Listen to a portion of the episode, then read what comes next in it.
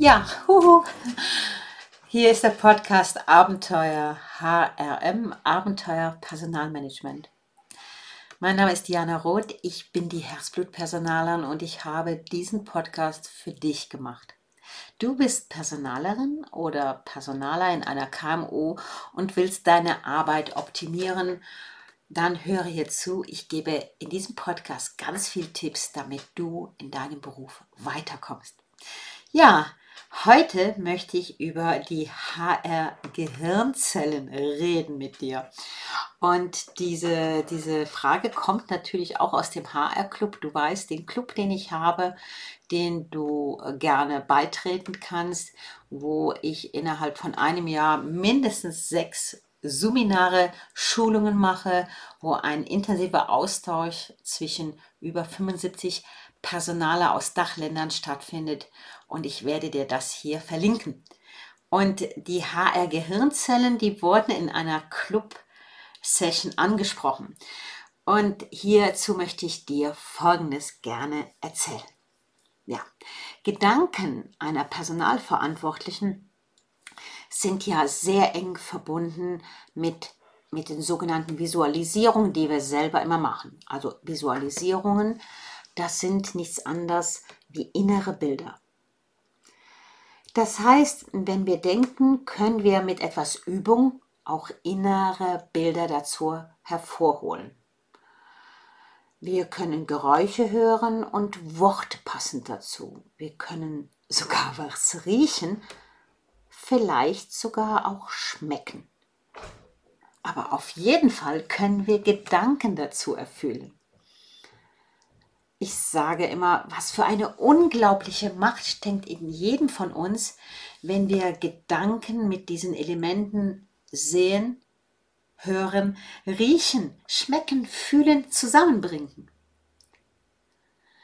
Diese Macht kann nicht nur Personalerinnen Ängste verursachen, aber auch extrem viel Kraft und Engagement geben. Ich gebe dir jetzt mal ein Beispiel, damit du weißt, wie ich das verknüpfe. Kündigungsgespräch. Du denkst am Sonntagabend daran, wie du am Montag mit dem Herrn Müller, das ist der Vorgesetzte der Abteilung Produktion, ein Kündigungsgespräch mit Herrn Muster begleitest. Die Gedanken im Vorfeld, die spielen ein bisschen verrückt. Du siehst innere Bilder, wie Herr Muster in sich zusammenbricht. Du hörst die harten Worte des Vorgesetzten und du fühlst bereits jetzt Mitleid.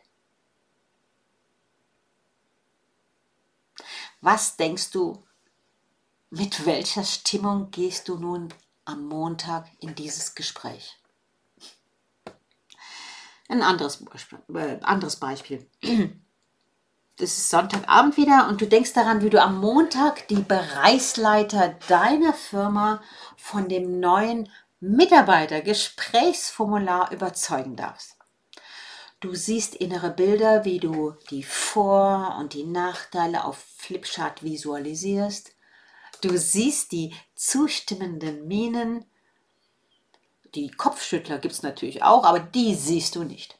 Du hörst deine feste Stimme, wie du das Ganze überzeugt vorträgst und du spürst das Wohlwollen der Gruppe. Du spürst sogar die positive Energie, die dies langfristig in deinem Unternehmen einbringen könnte. Was denkst du, wie gut sind die Chancen, dass das klappt? Negativ oder positiv denken? Was fällt dir leichter? Ich weiß, dass es dir leichter fällt, dich in Szenarium 1 einzudenken. Das ist bei den meisten so. Das war bei mir auch so. Aber die Kraft des Eindenkens und des Fühlens ist bei Szenarium 2 auch möglich.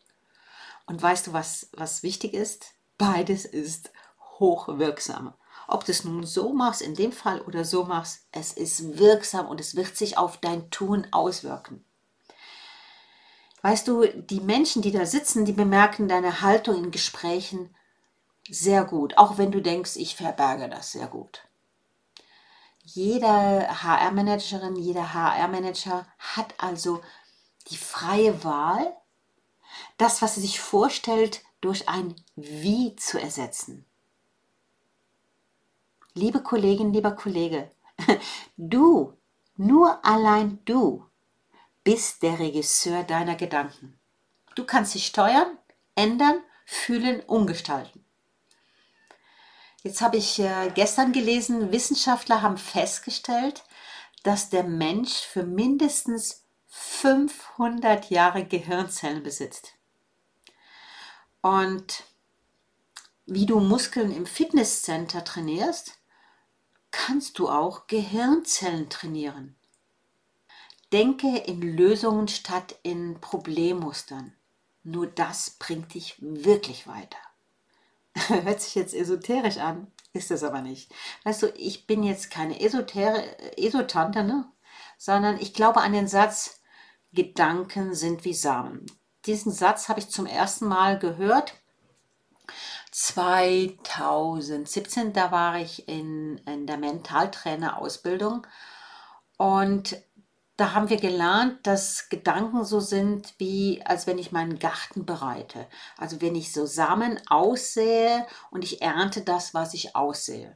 Also hm, du hast selber in deinem Gehirn auch einen Garten, du kannst das wirklich richtig pflegen. Das heißt, erstmal musst du den Boden gut vorarbeiten, dann nässen und dann die Samen einpflegen, dann gut mit dem Boden wieder bedecken, dann schauen, dass Sonne reinkommt, also Sonne übertragen für, dass du dir einredest, wie gut es werden kann, was du gut machen kannst, dann kannst du auch immer wieder gießen, damit das sprießen kann.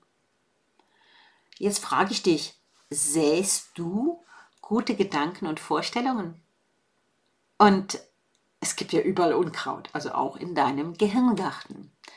Was machst du mit dem Unkraut im Gehirngarten? Lässt du es wuchern? Oder ziehst du es mit Wurzeln aus der Erde? Gehst du regelmäßig in deinem Gehirngarten jäten? Schaust du, dass deine positiven Gedanken genug Sonne und viel Wasser bekommen? Sie müssen doch gedeihen, sie müssen wachsen. Du musst dich nicht zu positiven Denken zwingen, eher zum zielgerichteten, zum zielgerichteten Denken. Weißt du, dein Verstand ermöglicht dir so viel. Nutze ihn. Ob du nun erfolgreich bist oder nicht, das liegt auch an deiner Denkweise. Denn die Art unseres Denkens bestimmt unsere Leistung und damit das, was passiert.